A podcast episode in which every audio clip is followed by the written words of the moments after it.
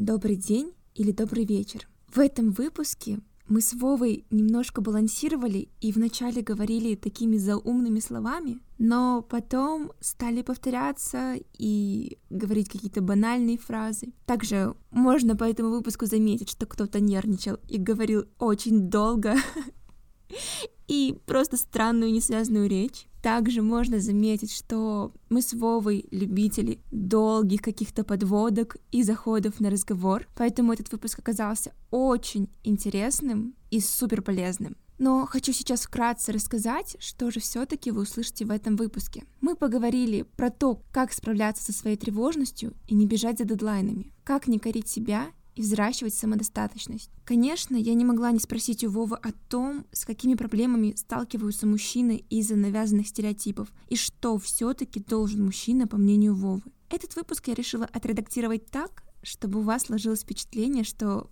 вы сидите вместе с нами и пьете вкусный напиток. Поэтому просто хочу пожелать вам приятного прослушивания.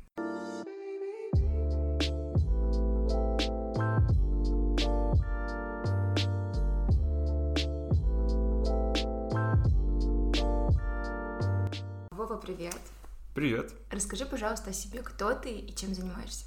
Так, с этих сложных вопросов ты начала, конечно. Это самый сложный вопрос. Каждый раз, да. Меня зовут Вова. Мне 22 года, я фотограф, маркетолог и digital автор, наверное, скажу, потому что почему-то слово блогер я до сих пор упорно избегаю. Тебе это все нравится, да? То есть... Да, да, да, максимально. Это здорово. Я такой человек, просто у меня, я понимаю, что, наверное, самая классная черта, которая у меня есть, что я не могу долго, даже вот прям немного долго делать то, что мне не нравится. Mm-hmm. Я когда поступал в Казань, только мне нужно было уехать из города, я просто ну, мечтал поскорее куда-нибудь в город покрупнее выбраться. Я не знал, кем я хочу быть. Я просто фигачил для того, чтобы заработать достаточно баллов на ЕГЭ, чтобы пройти на бюджет, потому что мне родители сказали, либо бюджет, либо как бы вот эта заставка из э, сериала «Солдат».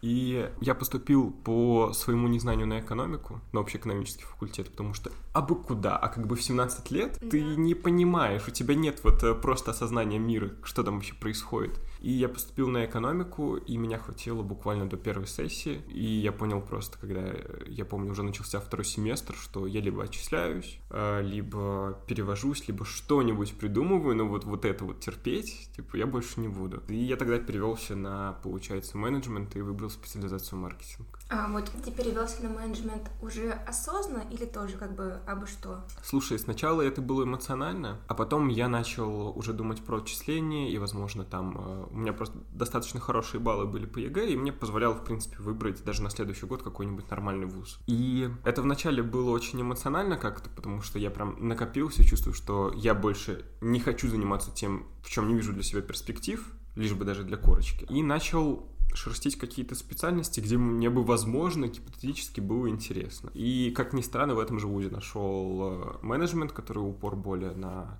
сферу людей, на общение, то есть там были очень крутые дисциплины. И увидел там профиль маркетинг, подумал, блин, мне всегда нравилась реклама и всегда нравился маркетинг, как, знаешь, это как бы очень рыночная профессия, очень востребованная, но при этом в ней достаточно гибкости креативности и разных подходов. И я из-за этого даже особо долго не думал, знаешь, буквально за неделю такой думаю, все, супер, хочу быть маркетологом.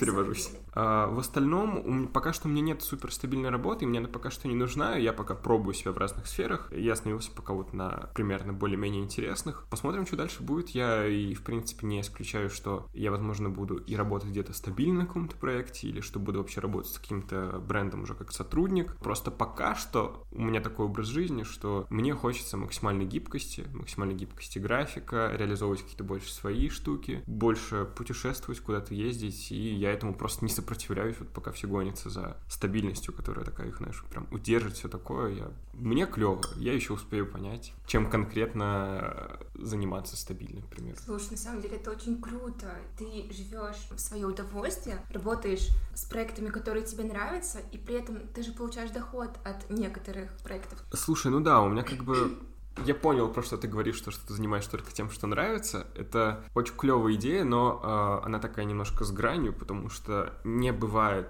того, чтобы ты горел энтузиазмом на протяжении вообще вот всего. Да, да. Вот, и для меня это как бы, да, мне в целом это нравится, но бывают моменты, допустим, как вчера, когда я записывал видео, и премьер в третий раз не сохраняет его мою нарезку, и я думаю, господи боже. Но тебе, то есть ты готов жертвовать собой, своим временем, чтобы, ну, даже то, что у тебя премьер не запомнился, то есть ты готов, да, вот это на все, идти дальше? Да, я думаю... В этой области. В этой знаешь, области. я думаю, это как... Э, это, кстати, очень хороший сигнал, или как для меня как бы как признак, когда у тебя появляются первые какие-то оступки, неудачи, там что-то не получается, или ты там взлетела, потом резко опять тебе что-то не получается. Именно сколько раз ты готов или готова заново начинать, потому что вот тебе хочется. Вот это очень клевый сигнал, потому Это что правда. у меня было всегда так, я помню, что второе мое видео на YouTube, которое, у которого до сих пор сейчас больше всего просмотров, я записывал, не соврать, 4 раза. Потому что и оно идет 20 минут, чтобы ты понимал. То есть, и это еще была жара, и Казань, и совершенно ужасные условия для съемки, как бы балкон в квартире, единственная свободная Я тоже комната. подумала об этом видео. И то есть это было прям... Я понимал, что уже на где-то третий раз мне сдают нервы конкретно, когда я сажусь записывать это видео третий раз. Но вот именно тот ресурс, который тебе как бы изнутри дается, что ты вот все-таки собираешься, все равно делаешь это, вот мне кажется, это самый главный и клевый признак того, что ты вот занимаешься тем. Слушай, на самом деле ты складываешь о себе впечатление, что ты такой человек, как будто у тебя все классно, там э, сложности сейчас я там все хорошо, пройдет, я приму это, переработаю, дальше пойду. Вообще, ты как-то над этим работаешь, над этими сложностями, над этим всем, или как? Сложностями ты имеешь в виду в проектах, типа вообще с развитием Ну ты, да, ты прям супер такой человек, который план, дедлайны, все все классно. Я думаю, это моя профдеформация после маркетинга. Вот этот бесконечный вот эти ежедневники, которые вон там в углу лежат и все подобное. Смотри, я вообще, может быть, так и не кажется, я на самом деле вот прям по своей природе, я очень тревожный человек. Не кажется. Так, может быть, и не кажется, потому что я, особенно когда камера или микрофон, у меня врубается какой-то мой умиротворенный тембр голоса, который вот, ну, Ага. так все доносит. Но у меня реально от природы есть такое, знаешь, постоянное фоновое какое-то чувство мини-тревоги. Допустим, если я чем-то не занимаюсь, если там я чувствую, что я прокрастинирую, или вот даже, может быть, поводов особо нет, но вот у меня скорее стабильное состояние. Это не супер умиротворенное, а это скорее такое чуть тревожное. Как я с этим работаю? Вообще, на самом деле, это сложно, потому что у меня сейчас такой этап жизни, когда очень много как бы нестабильности. Ну, то есть я живу на съемной квартире. У меня проекты, которые... Нет ни одного стабильного, чтобы ты понимала. Рекламный проект — это тоже как бы супер нестабильная вещь. Это, наверное, минус, минусы фриланса. Да, да, да, это вот... э, и мне очень сложно справляться с таким количеством хаоса, что ли. Но при этом я понимаю, что по-другому на данном этапе жизни я пока не могу. То есть не было пока такого вот момента, чтобы мне хотелось заняться конкретно чем-то вот стабильным одним, допустим, работой конкретно э, вот в этом рекламном агентстве или вот в этом продакшене. Как я справляюсь? Э, я просто стабильно хожу к психологу. У меня раз в неделю минимум психолог. Если есть какой-то прям тревожный запрос у меня, это может быть и два, и три раза в неделю скучно прозвучит, но я читаю достаточно много литературы на психологические темы и на подобное. Сейчас вот это был прям момент, когда я думаю, что я в свои в 22 состарился, когда я скачал приложение для медитации. Да Я ну, серьезно, это я начал... классно. Это классно, нет, правда. Я просто вот, я просто угораю над вот этими стереотипами общества, что медитируют только 40-летние женщины там после офисной работы, когда их все достало. Нет, я обожаю медитацию. Я скачал несколько разных приложений, и у меня сейчас я пытаюсь отучить себя от того, чтобы скроллить ленту на ночь, и вместо этого заменять какими-то другими привычками. Да. То есть я сейчас прям, чтобы справляться с э, большим количеством неопределенности и стресса от этого, при том, что понимаю, что по-другому не могу, я вот прибегаю к таким методам. То есть психология, э, книги, работа с тревожностью. Ну-ка, расскажи.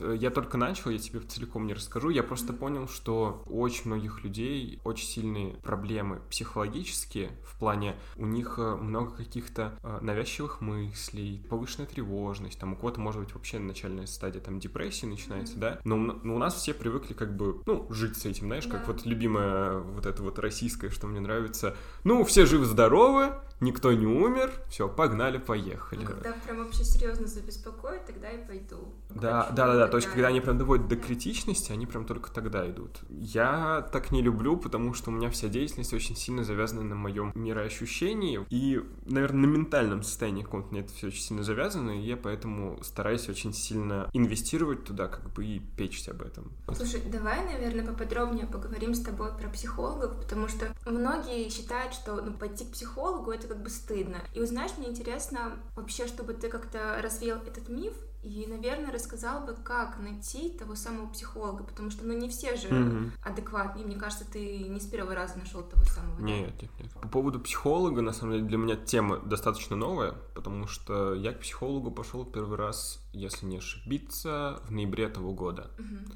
У меня тоже было какое-то, знаешь, э, такое немножко ощущение стыдливости, наверное, из-за того, что все равно я вырос вот в, так, в такой норме. И про свой опыт сначала или такой масштабный вопрос ну, задала? Ну, ты сейчас вот начал говорить, ты же ага. все равно ведешь к чему-то, да? Вот, ну, да, вот хорошо, додол, окей. Да.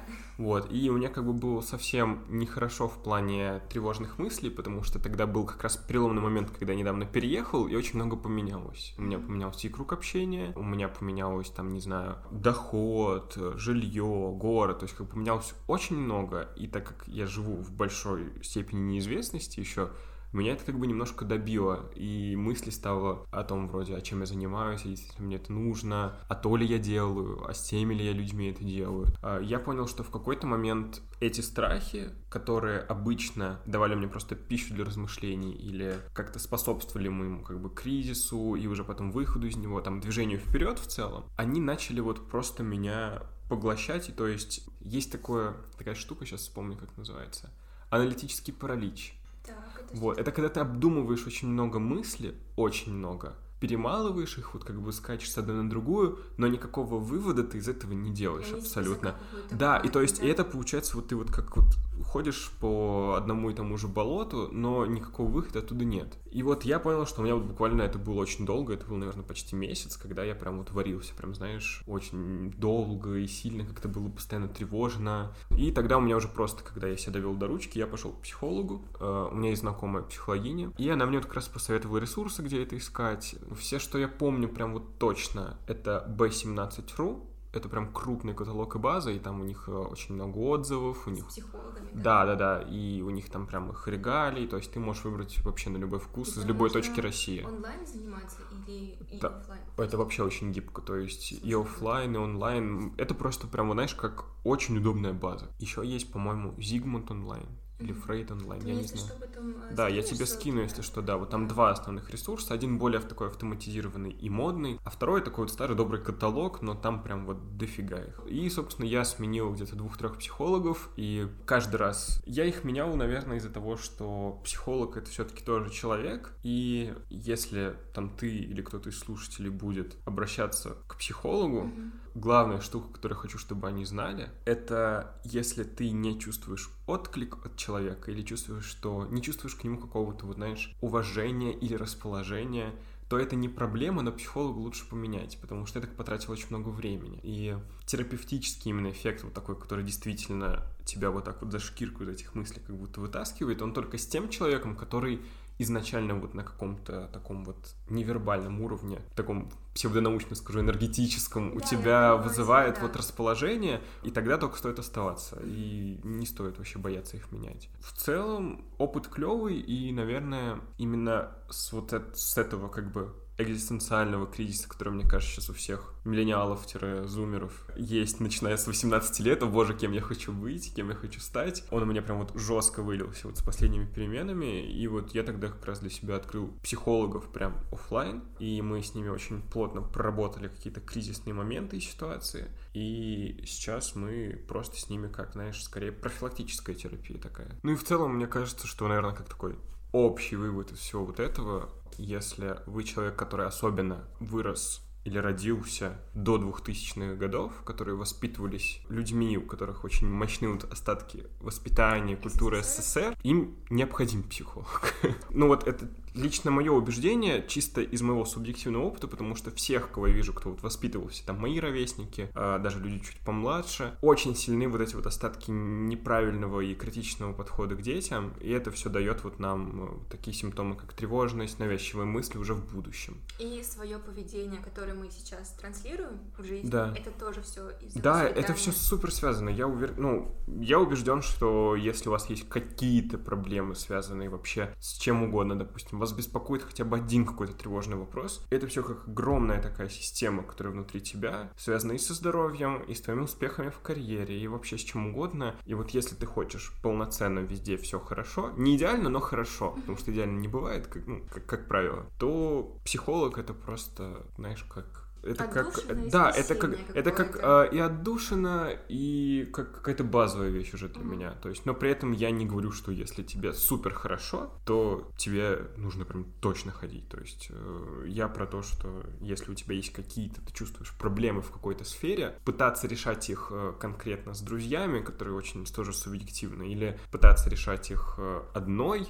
и ну, биться об стену у тебя не получается, это не очень. Я считаю лучше психолог. Психолог, тем более их куча бесплатных, кстати. Вот. Да? Да, я не знаю, знал ты или нет, но, как правило, если ты принадлежишь к какому-то образованию, допустим, ты в ВУЗе учишься, да, это для учеников ВУЗа, Мгм. там, как правило, есть психолог и психологическая служба, и довольно неплохая, как я это выяснил, потому что у нас люди в Казани, к примеру, ходили к таким психологам и оставались довольны. Очень многих, допустим, всяких общественных организаций есть тоже свои психологи, особенно фонды, которые, допустим, помогают женщинам.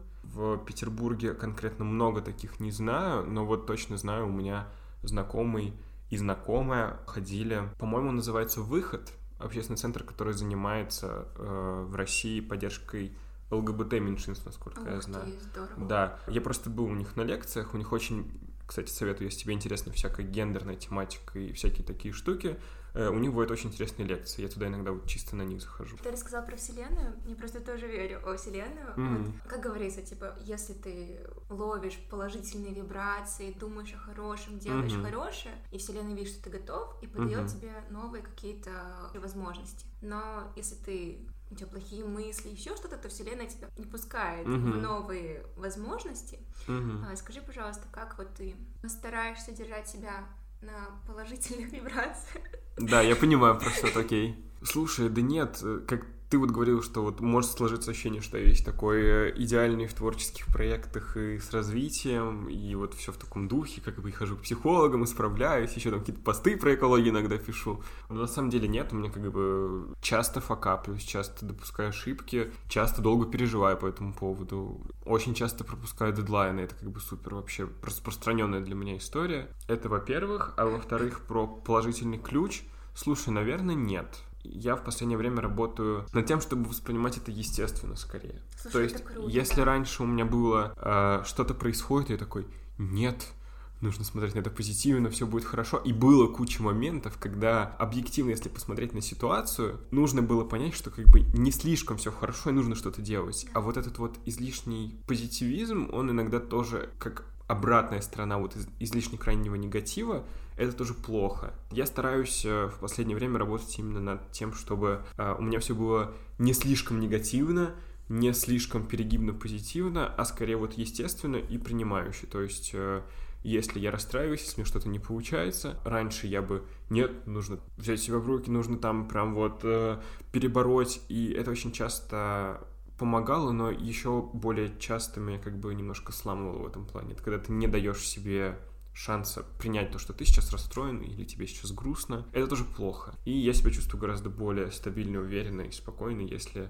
э, я стараюсь держать себя не на супер позитивной волне, а как бы а на своей волне. Вот, то есть, э, я не знаю, как тебе объяснить, вот как Ну, ты я- себя сейчас ощущаешь, ты Да. даешь себе позволение себе так ощущать. И ты принимаешь э, какие-то негативные стороны, да? То есть, допустим, может, что-то случилось плохое, да? Мгм. Да, я это принимаю, и я буду как-то это решать вопрос. Да, да, да. Ну, Дам есть, себе возможность погрустить, порефлексировать, но потом начну что-то делать. Да, то есть э, я считаю, что просто первоначальная установка только на позитивный исход, только на позитивный, вот знаешь, типа, нет, на самом деле, даже к лучшему, там, ты, ты, не все вещи в жизни бывают к лучшему, это просто происходит. Ты вырабатываешь к этому отношение, как бы все. Я просто решил, что для меня важнее пытаться как-то более объективно воспринимать реальность и более, ну, давать себе шанс на то, что я тоже умею факапиться. Да, слушай, вот, вот ты рассказала про дедлайны. И все равно же бывают моменты, когда ты не выполняешь какие-то задачи. Слушай, да, в последнее время это супер часто. Ты коришь себя за это, или ты такой, окей? Вот, блин, ты прям вовремя спросила. Вот, не знаю, как у тебя с дедлайнами. Я вообще, я как бы бывает переношу задачу, но ага. я понимаю, блин, я сегодня я не сделала, какого хрена? Я там смотрю видосики на YouTube, и это я не сделала, то есть ну такое. Это последнее, наверное, над чем я как бы работал, не знаю, как это объяснить, потому что у меня всегда был супер развитый внутренний критик и перфекционист. Чтобы ты понимала, у меня школа, физмат-лицей, супер углубленный, супер сложный, золотой медалью, физмат-лицей я и физмат. Чтобы ты понимала, я и математика. Это вот два разных берега, да. И у меня и в детстве были установки, вы знаешь, типа, нужно, вот даже если не нравится, делать. Не скажу, что супер строгая какая-то обстановка в семье была, но установка на то, чтобы все сделать идеально и вот прям вот выложиться, вот как бы, ну прям вот сдохнуть, но сделать, она была. И если тогда мне это, возможно, и помогло нормально сдать экзамены и уехать, и переехать, и как бы оказаться вообще сейчас здесь, то вот сейчас, когда хочется быть более сбалансированной личностью, когда и ответственности больше, и заниматься хочется большим. Хочешь чувствовать себя, прежде всего, нормально. Это не играет мне вообще на руку. Я понял, что если у меня, допустим, какой-нибудь даже вот факап с видео, там, какой-то проект не получается, что-то у меня там обламывается, такая лексика ужасная, наверное, со стороны. Я просто стараюсь как бы вроде бы балансировать между простотой и тем, чтобы формулировать мысли. Я думаю, господи, фига, обломаться, думаю, господи, надеюсь, вы это вытерпите. Да, вначале было очень много умных слов, поэтому вот у тебя баланс. Там умные, тут факап и прочее, прочее, все хорошо. Вот про что я говорил. Опять все, мы сбиваемся? Не-не-не, все нормально, я помню все нормально. И я понял, что у меня был такой вообще эксперимент. Я внезапно... Я осознавал, что я очень много себя корю, и что из-за этого, на самом деле, это причина моей тревожности во многих случаях. Я начал разбираться с психологом на таких начальных установках. Но сейчас у меня скорее работа... Самое главное, короче, как, как везде в психологии, вот по любой вашей психологической проблеме, это просто осознать, что она есть, и сформулировать ее. Uh-huh. То есть я для себя сформулировал, я излишне стремлюсь к, там, к идеальности и к тому, чтобы выложиться на максимум. И из-за того, что когда делаю не максимум, чувствую себя тревожно. Это самое главное, к чему я пришел. И мне очень вовремя попалась книга, я начал читать ее давно. Это Литвак, «Семь шагов к стабильной самооценке», если не ошибаюсь. Там очень клево рассказывается как раз вот про мой запрос. Так вышло, я не знаю, вот э, ты говорил, что веришь в Вселенную, возможно, вот как бы Вселенная в этот раз еще мне в этом подмогла. Да, и там как раз говорится о стремлении корить себя, и дается такая концепция, которая называется «я плюс». В общем, краткая вот выжимка из всего вот этого. Люди, которые чувствуют себя стабильно, хорошо и уверены, и вот им прям окей, вне зависимости от того, что происходит. А это люди, с которых он называет «я плюс», то есть у которых есть установка, что я уже хороший, я уже окей и я уже супер, если я просто существую. То есть никаких если. У тебя может возникать вот это чувство я плюс, что я супер и я как бы довольна собой.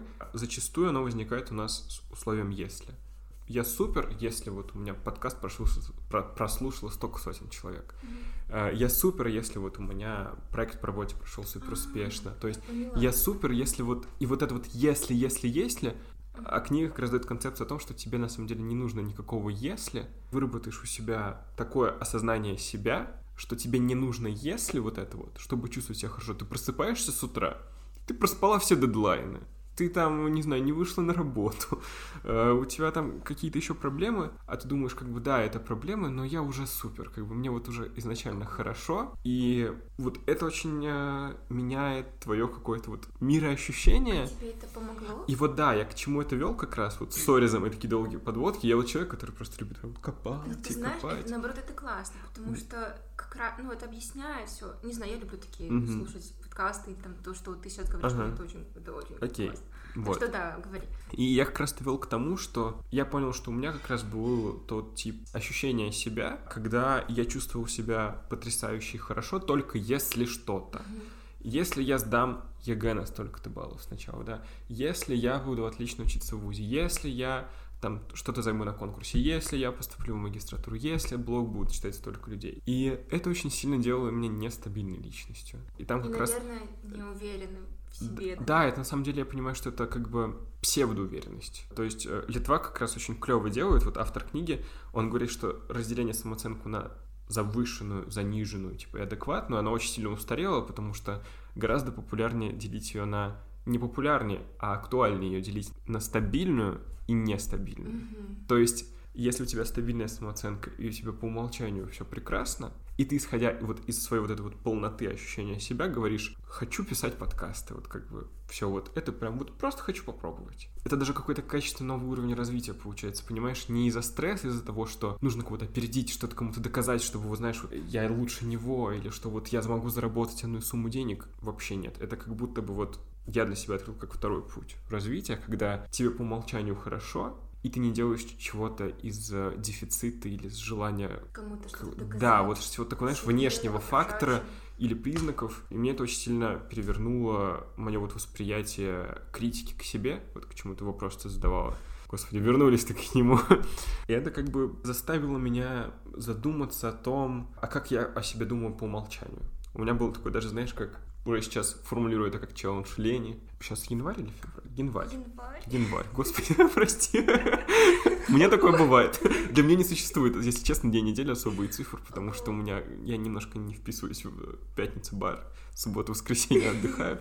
Что я говорил-то? А, вот, у меня был такой как челлендж тестинга любви к себе. Я понял, что мое мироощущение и самооценка очень сильно завязаны, и критика завязана на том, как я успешен в своих фрилансовых проектах, допустим, связанных с рекламой, с развитием в съемках, да, и, допустим, с блогом еще. Вот примерно три такие ипостаси, которые определяли, насколько я себя хорошо чувствую. И я попробовал вообще вырубить внутреннего критика и прививать себе мысль о том, что даже если, господи боже, вот этот пост не зашел, но мне очень хотелось его написать, это вообще ничего мне не говорит. И вот мой проект на работе, даже если у меня вот все пошло в крах, и я вот прям вот полнейший лопух, это говорит только о моем скилле к э, этой работе. Но обо мне это ничего не говорит. Ого, слушай, очень крутой И вот, подход. да, и вот по таким, по всем вот этим вещам, которые как бы слагали мою самооценку, я пытался проходиться и прививать себе мысль, что даже если вот у меня вот здесь ничего не получится, я все равно супер. Я не полностью еще пришел к осознанию вот этого я плюс, идеи я плюс, но я уже чувствую, что у меня это прям очень снизило поток критики. Как последствие это снижает в любой вообще работе проектной. Вот если ты будешь даже подкастами заниматься, там что-то тебе не идеально получится, или там какой-то прослушает меньше, какой-то больше, там кто-то откажется. Ну, то есть как бы о тебе как о человеке, делающем шоу с подкастами, это говорит вообще ровной капли ничего. И это вот очень сильно избавляет от стресса и открывает другой путь к восприятию критики. Но знаешь, мне кажется, здесь же есть какая-то грань, то есть ты принимаешь себя и понимаешь, Мгм. что ты, да, я плюс, но мне кажется, это немножко в некоторой степени расслабляет, и ты можешь на некоторые дедлайны забивать, потому что я плюс. Слушай, на самом деле нет. Я тоже думал, что есть вот в этом опасность, а знаешь, вот дай мне делать все, что я хочу, и я вот буду просто лежать и жрать чипсы, и смотреть YouTube, и тлеть мхом. Это моя Всё это-.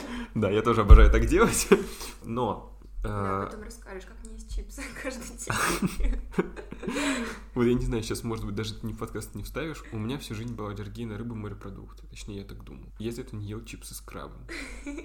И год назад я, мне дали попробовать чипсы с крабом, я случайно их съел и выяснил, что аллергии на них нет. Я жру чипсы с крабом, практически типа через день я понимаю, что это очень плохо, но и бывают такие периоды, и потому что это морепродукт, который мне нельзя. И я такой, боже мой, все, ладно, это может... Да, может быть, не подкаст, ну ладно. Так, ты говорила про этот. А-ля, нужно знать грань в этом всем. Да, как себя... О, боже мой. Вот на самом деле мы так за кадром смеемся, а весь подкаст я думаю, дум- вы думаете, что мы на серьезных щах, а на самом деле мы такие, живое сердце, чипсы с крабом. Мне кажется, это вообще не нужно редактировать, это хорошо зайдет. Э, Так, смотри, а, мне кажется, нет, я как бы не совсем с тобой согласен, как бы опасения понимаю твое, но не совсем согласен, потому что, честно, мне кажется, это такое типично СНГшное представление о человеке и о его свободе, что вот, мол, мне дай заниматься чем хочешь, я же там вообще уйду в отрыв и вообще забью на все, и вот так вот понесусь вообще ураганом, и ничего не буду делать, буду там только кутить и все тому подобное. Это как бы очень оторвано от жизни, потому что человек по умолчанию все равно нам нужны какие-то базовые штуки, вроде развития, и возможно, как период это будет, знаешь, вот, э, вот это вот, допустим, когда ты дашь себе шанс заниматься чем хочешь, будешь просто лежать неделю, ничего не делать. Хорошо.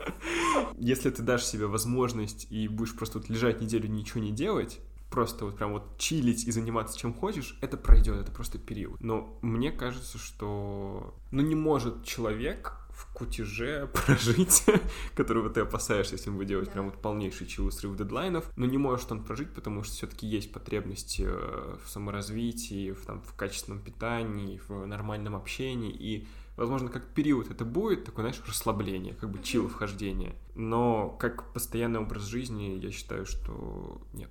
То есть у тебя нет такого? Это просто интересно. Я выросла в семье, где, знаешь, угу. типа принято есть, я не знаю, жирные макарошки О, с да. Давай чокнемся, потому что проблема всех постсоветских людей. И то есть в моей жизни никогда не было тарелка салата здорового к этим всем жирным э, явствам. То есть салаты были такие, типа, знаешь, оливье на Новый год, только такое. Да, понимаю тебя. И то есть, когда я стала изучать вопросы питания, осознанного mm-hmm. потребления, я поняла, что, ой, так нельзя, бедный мой организм. И понимаешь, и сейчас я стараюсь питаться правильно, угу. но при этом вот эта вот дурацкая привычка, то есть я могу, например, покушать супер классную овсянку с гранолой, с, с угу. фруктами, с ягодами и прочее, но при этом на обед я могу съесть, я не знаю, те же самые чипсы, Чипсики. пиццу и прочее. И лежу такая вот с этим всем, и думаю, блин, что я сейчас сделала? И знаешь, одно дело, когда это у тебя происходит, не знаю, раз в месяц, угу. другое дело, когда у тебя происходит каждую неделю, не знаю, по два раза в неделю, угу. где такой думаешь, блин, ну вот с этим как бороться? Я просто вообще... Я понял про что-то, но нет, на самом деле мне вот прям, когда ты все это говорила, я себя очень узнаю какое-то время назад, наверное, где-то год назад у меня была примерно та же модель. Мне вообще кажется, нужно, вот странно прозвучит, но диаметрально противоположное вот тому, что ты делаешь, я бы сказал тебе просто отпустить это.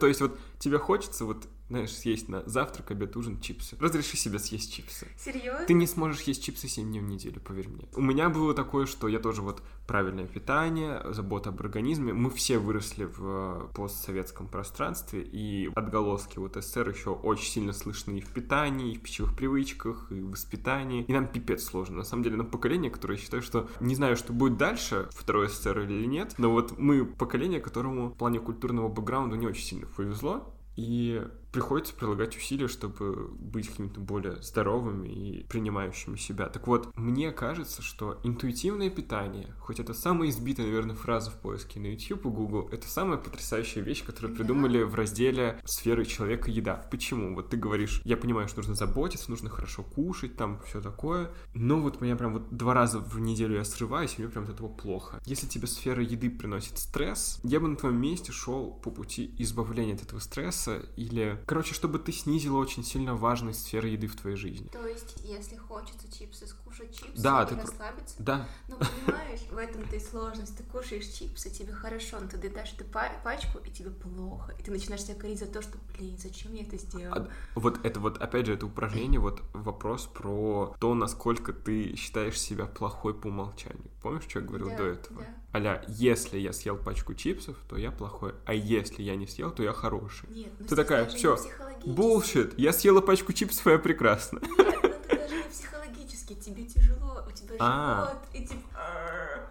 Слушай, мне кажется, что это вопрос устаканивания. Возможно, первое время, допустим, как у меня было, mm-hmm. даже первый месяц я поднабрал килограмм. И кожа моя чуть даже, наверное, чуть подпортилась. Потому что, когда ты позволяешь себе внезапно все, у тебя есть ощущение, что это на время, и тебе хочется оторваться, знаешь, как на вечеринке. То есть, как бы, ну, вот, концентрированную здесь дичь могу натворить только сейчас. Буду это делать, но нет. У меня был такой период вхождения в это, то есть мне было очень странно, что, допустим, я могу съесть и вот этот жирный сэндвич, и вот эту отвратительную газировку, и вот это вот все, что я старался избегать. Но когда ты себе это позволяешь, очень сильное взаимодействие психологии, пропадает барьер, что тебе чего-то нельзя. Аля, мне все можно. И ты вот, исходя из того, что тебе все можно, пропадает установка на запрет. И это ключевое, что избавляет тебя от стресса. А когда из любой твоей сферы жизни уходит стресс, все как-то происходит более хорошо.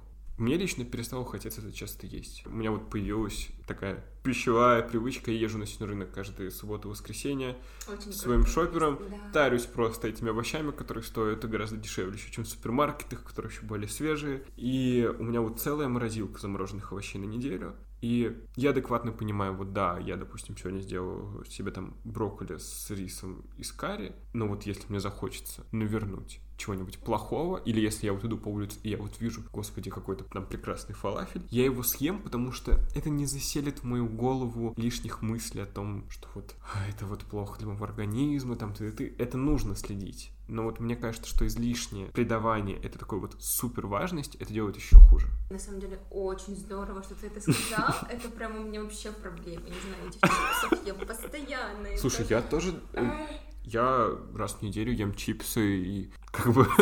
Я по ту сторону микрофона, что вы мне сделаете? И спасибо тебе за то, что ты в сторис тоже об этом показываешь. Типа, вот, 3 часа ночи, я пью газировку и чипсы, Да. мне такого. Это прям, понимаешь, в Инстаграме же все такие, типа, вот я идеальный, идеальная, Мгм. вот все классно-классно, но из-за этого еще больше люди, которые смотрят на это все, они страдают. Типа, вот, ты ешь правильно, салатики, все, я чипсы хочу, что делать? Инстаграм истории вообще... ты коришь себя за Мгм. это, да. Да, понимаю тебя. Вот Инстаграм история, вообще тебе скажу, это твой главный импортер стресса. Я хоть произвожу контент, у меня в последнее время правило, я практически не смотрю сторис в Инстаграм. Я прям избегаю этого. Я, во-первых, поскрывал у 90% моего, моих подписок истории, оставил там буквально человек 20, которые прям либо мне интересно смотреть, прям реально интересно, Мгм. чувствую пользу от этого, либо там просто мои знакомые, близкие люди. И все, то есть и стресс стал намного меньше. Тебе это помогает, да? Да, да, да, вот Это- в да, этом это правда. я и скрыл очень многих публикаций, наверное, 80% подписок. Мгм. Я их просто не вижу в ленте. Класс. Надо Вот. тоже попробовать так. Слушай, мы с тобой очень много проговорили, и чтобы тебя не задерживать, я думаю про экологию с тобой не разговаривать. Мне бы с тобой хотелось больше поговорить. Смотри, сейчас очень много женщин борются за свои права, да, и это Мгм. правильно. Но мужчины же все равно страдают в какой-то степени. Да, блин, это вообще Расскажи, пожалуйста. офигеть. Я удивлен, что ты про это спросила, потому что один из тоже вопросов, над которым я задумываюсь, это концепция, про, связанная с токсичной маскулинностью и прочим. Женщины борются за свои права. Ты, очевидно, про волну феминизма, которая у нас в последние Да, годы активно да. развивалась, как и во всем мире, хоть с опозданием. Что я думаю по этому поводу? Ты спрашивал про мужчин, да? Как Про они? мужчин, они же тоже страдают. Да. Мужчина должен это, мужчина не плачет, мужчина должен работать, пахать, не знаю, кормить семью, мужчина это, это, это. Ты вот на самом деле предугадал одну из тем, серию тем, которые собираюсь снимать в следующем. Видео, Вот. да? Да, да, да. Мне очень хочется разобрать гендерный вопрос, связанный не только с женщинами, но и с мужчинами. И да, вот эта вот патриархальная система, которая у нас сейчас существует и потихоньку только меняется, она доставляет неудобства не только как бы как э, говорят в фем-сообществе, угнетаемому классу, но как бы и тот, кто дискриминирует, потому что они все тоже неоднородны. То есть если человеку, вероятнее, там, кому за 45, кто-то там бизнесмен и вырос в таких традиционных более установках, ему как бы супер комфортно, он получает от этого выгоды. Я с другими взглядами и с другим пониманием мира, меня это не устраивает, к примеру. И я чувствую, как будто сейчас у меня есть гипотеза, точнее, что один из следующих этапов это как раз-таки гендерные стереотипы, связанные с мужчинами. Мгм. Потому что как бы с женщинами мы уже разобрали, а с мужчинами нет. То есть как бы мы с детства слышали, что и это даже не воспринималось как дискриминация какая-то или Ну, какие-то как как рамки, да, то есть, что ты никогда не плачешь, ты даешь сдачи, если тебя там э, обидят, а то, что, допустим, может быть, ребенку, в принципе, он некомфортно насилие, никто об этом не думает, да. Сейчас уже я не говорю про вопрос ЛГБТ, это вообще отдельная глубокая тема, да, вот с развитием, там, как мы относимся к чужим предпочтениям и всему такому, но даже, я не знаю, это, блин, очень масштабный вопрос, я же потерял нить сейчас, Ну, соберусь. знаешь, вот даже если вот немножко тебя перебить и Ага. помочь тебе найти Ага, эту да, да, давай. Даже- Слишком глубоко начинаю. У меня просто есть даже вот э, родственники, у которых есть сыновья, и они говорят им, они вот маленькие, да, и Ага. они говорят, если тебя в школе, в садике обижает девочка, ты ее не должен бить. В смысле? А если она тебя так отлюбит, ты должен Да, дать ей сдачу. блин, вообще, ты мне прям напомнила, прости, что вот Это, это хорошо, что ты сказала. я все сказала, да, ты говори. Это ужасно, Это потому да. что я понял, что у меня еще в детстве так было. Я рос с сестрой, с двоюродной, и всегда очень много было аргументаций в ее пользу, допустим, когда там, аля, уступи, отдай, что-то сделай. Она же девочка, и меня так это бесило в детстве. Я тогда еще не понимал, что в будущем это какие-то вопросы гендерных стереотипов, но вот маленький который 7 лет, такой, типа, почему я должен, типа, и что? И И... ты знаешь, как девочка скажу, я просто себя тоже вспоминаю. Ага. Я даже бывало пользовалась этим. И любила Мгм. мальчиков так, Да, что, да, типа, да, да, «Знаешь, да. девочка, не надо меня обижать. Да. То есть это вообще супер неправильно, так не должно быть. С мужчинами очень клево, что задала этот вопрос, потому что мне кажется, что мы на пути к этому пересматриванию вообще и роли, и то, как они должны выглядеть, и сколько они должны зарабатывать, какую роль должны выполнять, потому что, очевидно, та система, которая работала до последнего времени, мне кажется, до конца 90-х, довольно-таки, ну, традиционным распределением гендерных ролей, она устарела, и гендер уже вообще, в принципе, стал социальным термином, да, то есть больше связано с выбором человека, как он себя соотносит, и я считаю, что нам просто повезло вот быть на вот этом промежутке времени, когда это все меняется. То есть мы чувствуем кризис старый, у нас есть возможность, как у общества сейчас, создавать что-то совершенно новое и гораздо более человеческое гуманное. Вопросы, связанные с маскулинностью, почему-то очень много людей, связанных с гендерной теорией стереотипами, избегают. А сейчас даже, как я не знаю, знал это или нет, но даже бренды стараются поднимать эти вопросы. Да. И тем не менее, даже на Западе была волна. Вообще есть такая штука, называется мускулизм. Это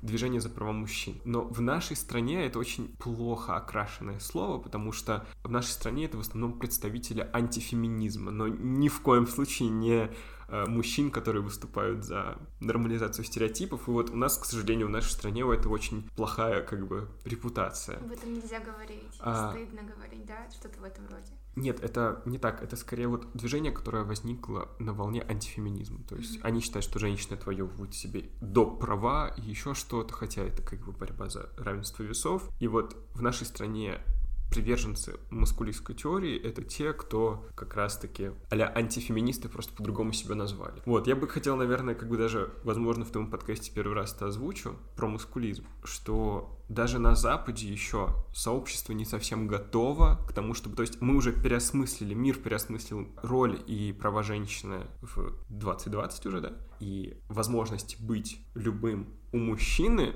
что очень странно, общество еще не переосмыслило. Но все равно сейчас уже идет. Э, да, я считаю, что это следующая волна, Да. вот именно мускулизм, потому что, допустим, я не знаю, знаешь ты или нет, но вот э, Жилет выпустили в прошлом году, по-моему, рекламу, как раз посвященную токсичной маскулинности, которая там социальный ролик, где порицаются всякие проявления, как кэтколлинг, знаешь, там типа, когда девушка идет и мужчина свистит вслед, Мгм, таким образом высказывая внимание.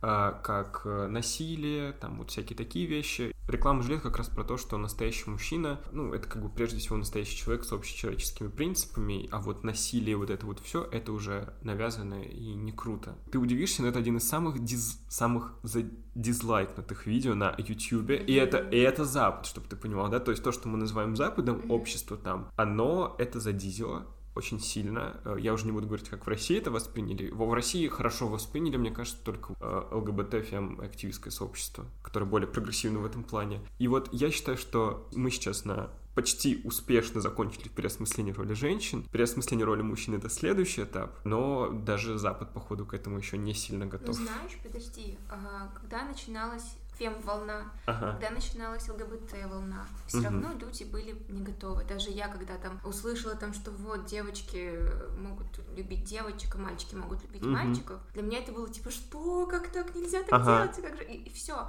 Но когда об этом стали больше говорить, я сейчас это принимаю и понимаю. И Да, то есть конечно. я спокойно к этому отношусь. Мне кажется, чем больше людей будут говорить о том, что мужчины тоже как бы немножко страдают, и как бы Мгм. хватит вот эти вот стереотипы на них вешать. И в скором времени, ну или не в скором, люди начнут это принимать, и они начнут к этому быть готовы. Слушай, да, я думаю, что я вообще с тобой согласен в этом плане, что какие-то вещи нужно просто говорить и начинать делать, таким Что образом вызывать нормально. изменения, да. Потому что все на своем пути новое, каждый раз встречает отпоры, это совершенно нормально. Это просто, как вот ты говоришь, у тебя изначально была установка, исходя из которой тебя растили, вероятно, да? Опять на- в СССР. Да, то есть, типа, да, нас всех растили в установке, что, о боже, два парня целуются, вы что, типа, это же, как мне говорили, господи. Вова, давай с тобой перейдем. Как бы будет странный вопрос, Мгм. но мне кажется, ты скажешь на него адекватный ответ. Мгм. Расскажи, пожалуйста, по-твоему, как ты видишь, а, что все-таки должен мужчина? Очень здорово, что ты спрашиваешь вообще про это. Я считаю, что и мужчина, и женщина в равной степени должны быть просто соответствовать человеческим базовым принципам. Там уважать друг друга, уважать людей. А вот все остальное, плакать, не плакать, давать сдачи, не давать сдачи, зарабатывать больше, зарабатывать меньше, иметь свой бизнес, работать на кого-то. Это Сидеть все вот дома. да, это все вот концентрированный bullshit, который вот у нас как бэкграунд последних 100 лет массовой культуры, который появился, и я супер рад, что это уходит в прошлое. То есть э, люди могут быть кем угодно и действовать как угодно, и ты не, дол- не должна, не должен, я считаю, привязываться к своему гендеру и полу как к определяющему тебя с какой-то э, нравственной стороны. Женщина может быть сильной, мужчина может быть слабым, мужчина может реветь сколько ему хочется, если он чувствует себя слабым, женщина может быть суперским лидером и более клевым управленцем, чем мужчина, и в этом нет изначально никакой даже предпосылки, чтобы это имело разницу.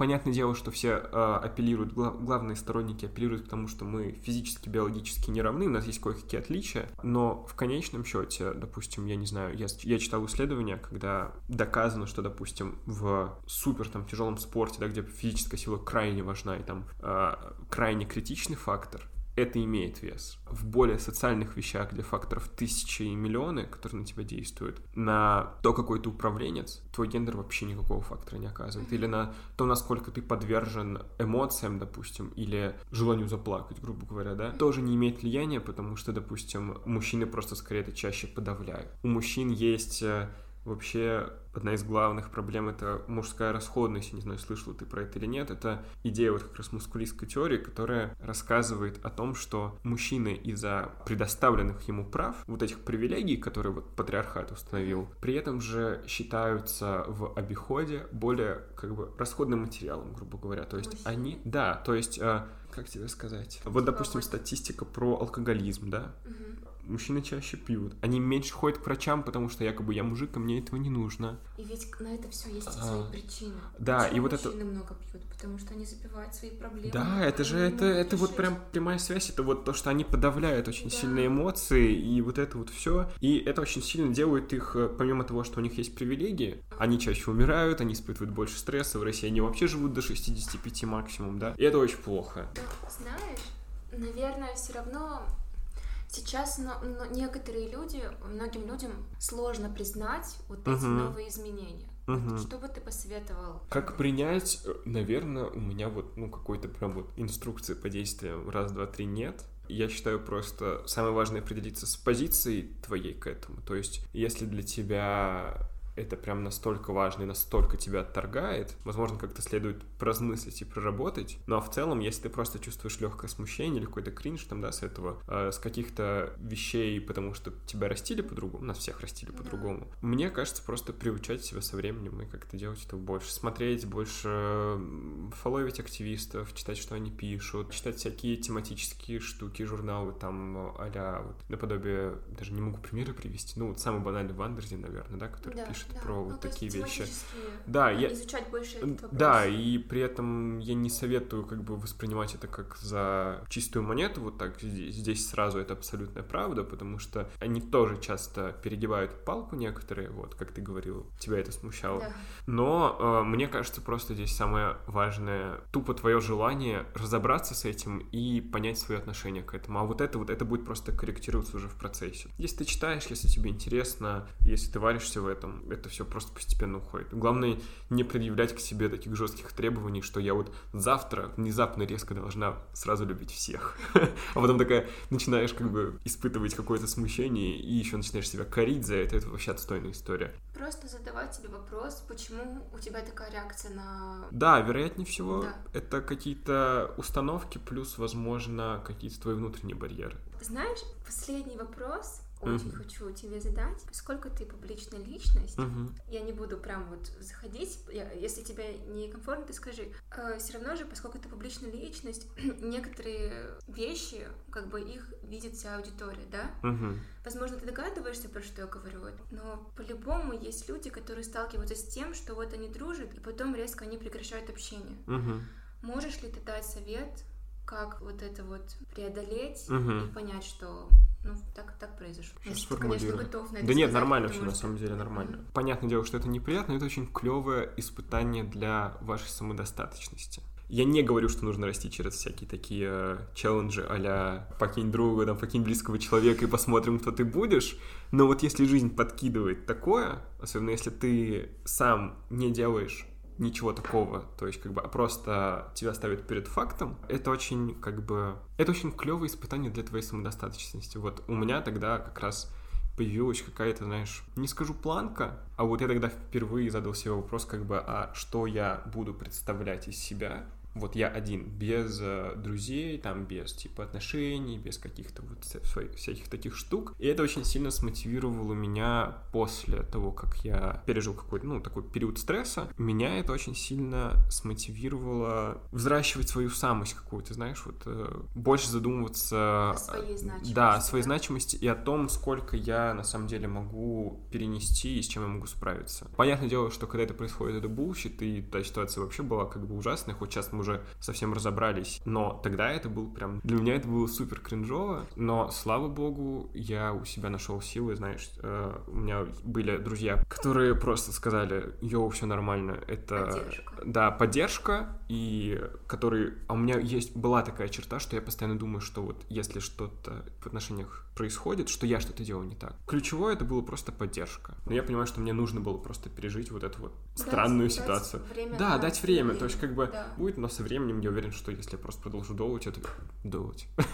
И что если я просто продолжу делать, то все будет. И это вообще, знаешь, как такое мне вот хочется сказать в целом, если у вас какая-то ситуация связана с потерей близкого друга или еще чего-то такого, это как бы плохо, это неприятно, но вот это банально не конец света, и в мире тысячи людей, которые потрясающие, с которыми у вас также может быть какой-то ментальный матч, и это может казаться очень плохо в начале, Самое банальное слово, просто дайте себе время, и все будет супер. И вы вот по умолчанию просто примите, что вы уже супер, вне зависимости от того, кто у вас друг, или что вы себе представляете, и все. Давай тогда подытожим. Расскажи, Мгм. пожалуйста, свой посыл или пожелание. Любое.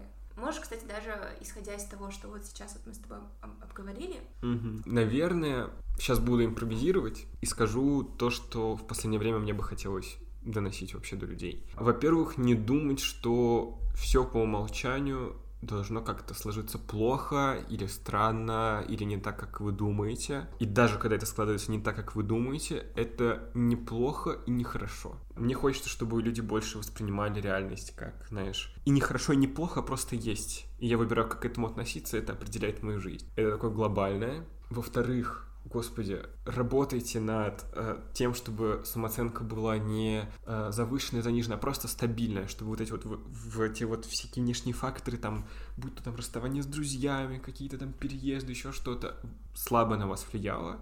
Развивайте не просто, как все любят говорить, вот любовь к себе, любите себя. Развивайте именно безусловную любовь к себе, чтобы вы себя любили уже по умолчанию просто потому, что вы есть. Все, этого уже достаточно, вы все супер. И в-третьих, Наверное, мне хочется, чтобы люди больше принимали себя и меньше корили себя. То есть, если у вас есть практика корить себя за что-либо, будь то за то, что я съел пачку чипсов, или за то, что я не успел в этот дедлайн, это отстой.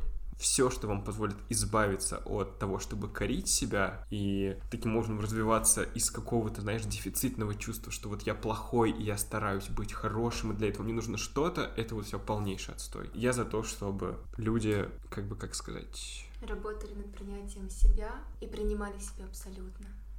Вот, знаешь, лучше не скажешь. Я как будто пытался избегать более популярных фраз, но вот тут лучше по-другому и не скажешь. И просто я супер, вы супер, все супер. Да. Спасибо тебе большое. Это был очень супер. Мне супер, супер, супер, супер. Мне, мне Еще больше супер.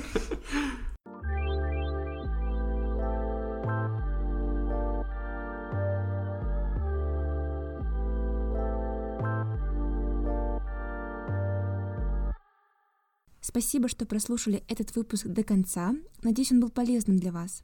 В описании я оставила все ссылки на сайты психологов и ЛГБТ-сообщества «Выход». Также я отметила книгу, про которую говорил Вова. Ну а если вы не знаете меня и Вову, в описании также есть ссылки на наши профили в Инстаграм. Ну и, конечно, если вам этот выпуск понравился или как-то отозвался в своем сердце, буду благодарна, если вы оставите свой отзыв или комментарий. До новых встреч, до новых выпусков.